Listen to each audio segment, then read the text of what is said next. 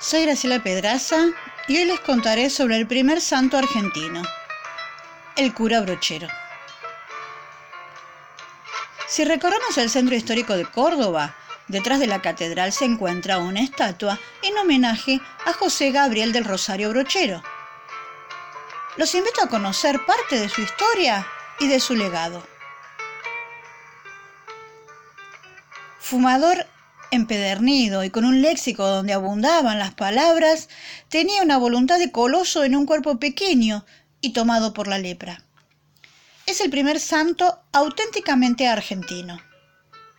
Esto es así porque Héctor Valdivielso Sáenz, también conocido como San Benito de Jesús, que nació en 1910 y falleció en 1934, fue considerado por muchos el primer santo argentino, ya que nació en nuestro país pero desde los cuatro años vivió en España, donde finalmente murió ejecutado durante la Revolución de Asturias, previa a la Guerra Civil Española.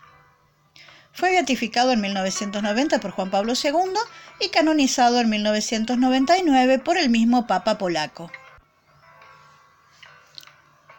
El cura Brochero nació en los aledaños de Villa Santa Rosa de Río I el 16 de marzo de 1840. Comenzó su formación académica eclesiástica a los 16 años, cuando ingresa al Colegio Seminario Nuestra Señora de Loreto. Diez años después, en 1866, fue ordenado sacerdote desempeñando tareas pastorales en la Catedral de Córdoba. En 1869 asume el curato de San Alberto en Tras la Sierra. En ese tiempo, el extenso curato estaba incomunicado de la ciudad de Córdoba por las sierras grandes de más de 2.000 metros de altura. Eran pocos habitantes que vivían en condiciones muy precarias. Brochero dedicará su vida para mejorar la vida de sus fieles mediante la evangelización, educación y servicios. Al año siguiente de llegar, comenzó a llevar hombres y mujeres a Córdoba para hacer los ejercicios espirituales. Recorrer los 200 kilómetros requería tres días a lomo de mula, en caravanas que muchas veces superaban las 500 personas, y más de una vez fueron sorprendidos por fuertes tormentas de nieve y viento. En 1875, con ayuda de sus feligreses, comenzó la construcción de la casa de ejercicios inaugurada dos años después. Para complemento construyó la casa para las religiosas, el colegio de niñas y la residencia para los sacerdotes. Con sus fieles construyó más de 200 kilómetros de caminos, varias iglesias, fundó pueblos y se preocupó por la educación de todos. Solicitó ante las autoridades y obtuvo mensajerías, oficinas de correos y estafetas telegráficas. Proyectó el ramal ferroviario que atravesaría el valle de Tras las Sierras uniendo Villa Dolores y Soto para sacar a sus queridos serranos de la pobreza en que se encontraban. Lamentablemente no pudo lograrlo. En 1880 lleva a las hermanas esclavas del Corazón de Jesús para administrar y manejar el colegio y la casa de ejercicios espirituales en Villa del Tránsito. Predicó el Evangelio asumiendo el lenguaje de sus fieles, para hacerlo comprensible a sus oyentes. Celebró los sacramentos, llevando siempre lo necesario para la misa en las ancas de su mula mala cara. Ningún enfermo quedaba sin los sacramentos, para lo cual ni la lluvia ni el frío lo detenían. Fue amigo de muchos políticos argentinos quienes lo ayudaron para realizar sus obras. Entre ellos estaba el presidente Juárez Selman. También realizó obras hidráulicas como acequias, diques e implantación de peces en Panagolma. Y gracias a su gestión se inauguraron sucursales de los bancos Provincia y Nación en Tras la Sierra. En su vejez, el cura brochero enfermó de lepra, como consecuencia de convivir con enfermos que padecían esta enfermedad.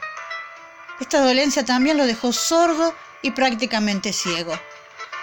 Vivió en Villa Santa Rosa hasta 1912. Luego decidió regresar a Villa del Tránsito, donde permaneció hasta su muerte ocurrida el 26 de enero de 1914, en lo que hoy es el Museo brocheriano. Tenía 73 años. Por disposición del Papa Francisco, el cura brochero es celebrado cada 16 de marzo en la fecha de su natalicio.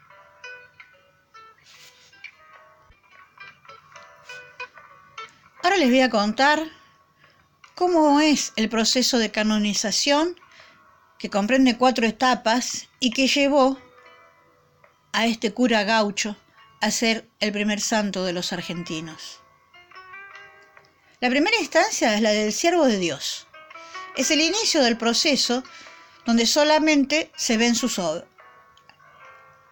La segunda es la de venerable, donde se analiza su vida, virtudes y escritos. Fue declarado así por el Papa Juan Pablo II en el año 2004. La tercera es la de Beato. Es cuando se reconoce el primer milagro. En esta instancia fue la curación de Nicolás Flores, un bebé de 11 meses que perdió masa encefálica en un accidente de tránsito. Su padre le rezó a Brochero para que le salvara la vida. El niño se recuperó totalmente de sus lesiones. Es así que a fines del año 2013 es declarado beato por el Papa Benedicto XVI. La última etapa es la de santo. Es cuando se aprueba el segundo milagro. Este fue el de Camila Brusotti, una niña sanjuanina que a los ocho años padeció una brutal paliza a manos de su madre y su padrastro. Ella quedó inconsciente y permaneció más de dos meses en terapia intensiva. Su abuela, al enterarse de la beatificación de Brochero, un mes antes de esto, y de su milagro con Nicolás, le rezó para que salvara la vida de su nieta. A tres meses de estar en estado vegetativo, la niña se curó. Con la aprobación de este segundo milagro, el 16 de octubre de 2016, el Papa Francisco procede a santificar al cura brochero.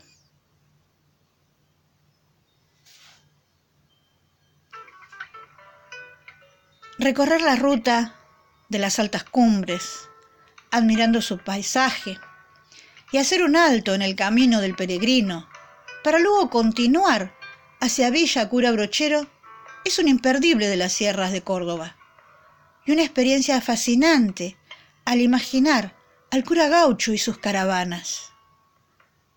La vida del santo no puede resumirse en diez minutos de relato. Quedaron muchísimas cosas para contar sus amigos políticos, su mula mala cara, sus dichos, la ayuda a diversos bandidos de las sierras. Mucho, mucho más por conocer sobre este hombre de Dios que se hacía comprender con palabras directas y refranes sencillos. Ahora los dejo. Hasta nuestro próximo encuentro.